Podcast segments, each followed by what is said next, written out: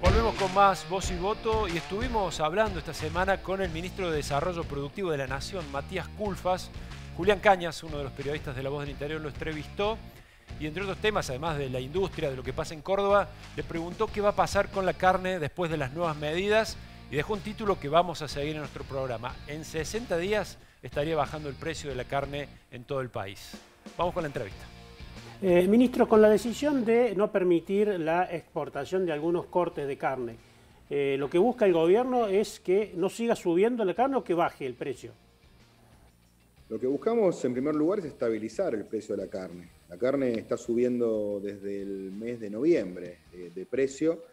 en general hay una suba estacional que se da entre noviembre y febrero, marzo. Bueno, aquí pasó febrero, pasó marzo, abril, mayo, siguió aumentando el precio de la carne con lo cual tenemos una conjunción este, de factores. Lo que buscamos es primero estabilizarlo y sí, por supuesto, lo que queremos es que existan un conjunto de, cortes populares que tengan precios más accesibles. Por eso este acuerdo con los frigoríficos de la ABC y otros exportadores, ASU, etcétera, justamente buscando este, algunos precios más competitivos, el caso del asado a 3.59, que significaría una rebaja en torno al 46% respecto al precio que el INDEC relevó en promedio para el asado durante el mes de mayo. Eh, ministro, ¿estos cortes llegarán con este precio eh, a todo el país? Porque eh, generalmente no se ven en todos los lugares.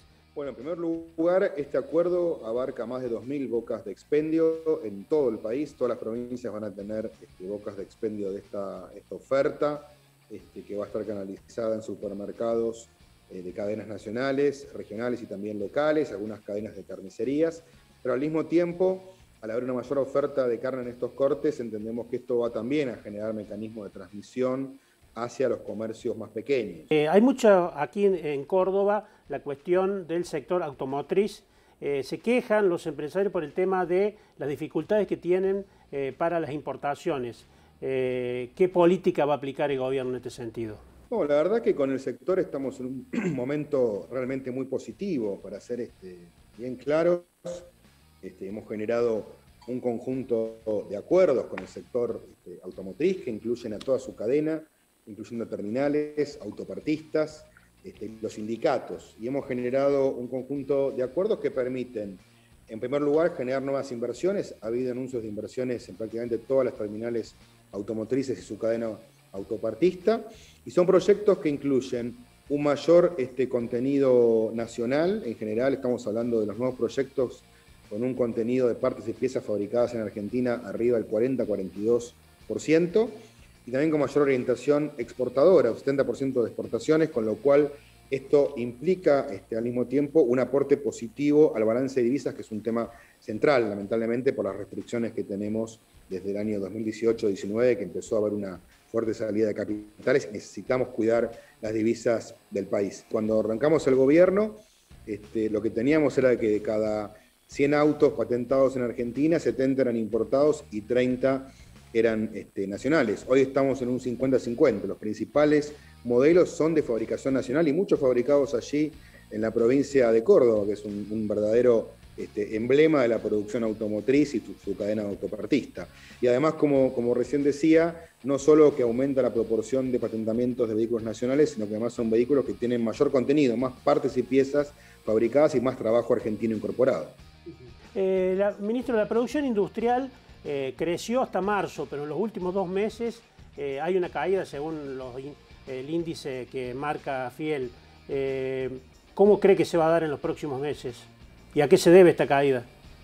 No, a ver, para ser bien claro, si tomamos la, comparación interanual, no digo con 2020, porque 2020 es un año que este, marzo, abril, mayo son años donde el inicio de las restricciones, así que esa comparación no tiene mucho sentido. Comparando con 2019, se ve una recuperación importante. O sea, e-, esta industria argentina este, con pandemia está produciendo más que la industria del último año del gobierno de Mauricio Macri. En general, eh, los empresarios ministros se quejan por el clima de inversión. Hay algunos sectores, como aquí en Córdoba, la agroindustria, que eh, ha tenido un desarrollo importante pero los empresarios apuntan eh, a, que falta clima de inversión y que faltan inversiones en el país.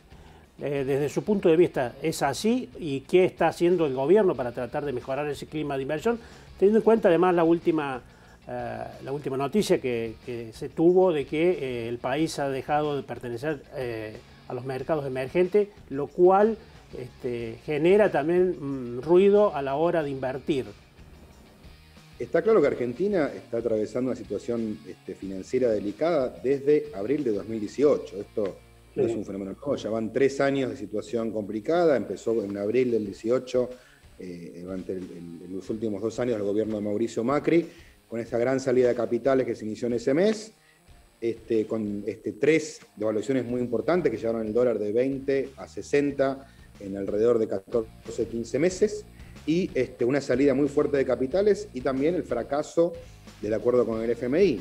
Este, Argentina este, tuvo que recurrir a controles de capitales, esto ocurrió durante el gobierno de Mauricio Macri y hemos tenido que sostenerlos porque la realidad es que Argentina no podía normalizar la situación financiera hasta tanto termine de finalizar su,